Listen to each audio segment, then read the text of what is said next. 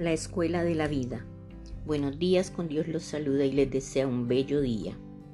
Nuestro tema de hoy a muchos les preocupa y es el empezar a envejecer, a dejar aquellas cosas que fueron gran parte de nuestra vida, pero que llega un momento que sin necesidad de que nadie nos diga, nos damos cuenta que empezamos nuestra etapa final.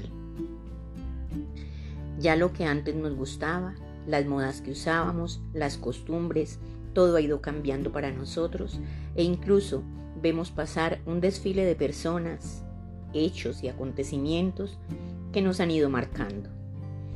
Los hijos ya crecieron, van llegando los nietos y mientras ellos van en su apogeo, vamos nosotros declinando. Esa es la realidad. Pero no quiero hablar con tristeza de esta etapa. Han sido lecciones aprendidas, experiencias vividas, las que nos han formado y es la escuela de la vida la que nos ha hecho los hombres y mujeres que somos. Hemos cumplido con nuestro deber de padres, les damos vida a los sueños de los que vienen atrás y disfrutamos de los buenos momentos que se nos van presentando, ya sin tantas obligaciones, sin tanto estrés, pues nosotros hemos cumplido la tarea para la cual vinimos por lo menos para aquellos que han afrontado con responsabilidad lo que les fue encomendado. Los que no lo quisieron hacer o no lo supieron hacer tendrán que afrontar las consecuencias y darán cuenta de ello.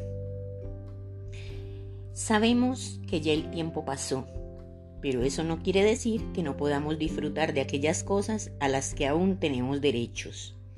Viajar, pasear, salir a caminar, conversar con amigos, reunirse para jugar, disfrutar las visitas de los hijos y nietos.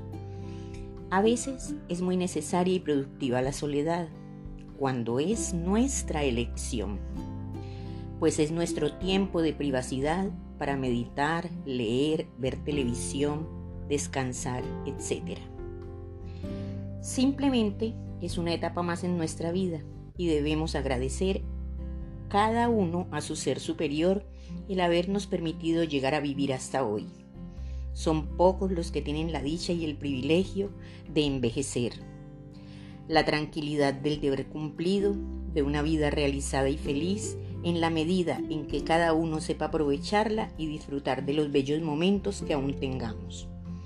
Pero cuidado, no debemos apegarnos a nada. Hay que soltar y dejar ir. Debe ser nuestra realidad Así, el día que nos toque partir, lo haremos con total seguridad del deber cumplido. Aprendamos a verle a la vida su verdadera belleza y darle el sentido que realmente tiene. La vida es una escuela y a veces también nos toca aprender de formas bruscas. Tenemos que pasar por una serie de sucesos que no todos son buenos, pero sí todos nos enseñan. Procuremos vivir y aprender a afrontar las situaciones adversas también. Esa es la vida.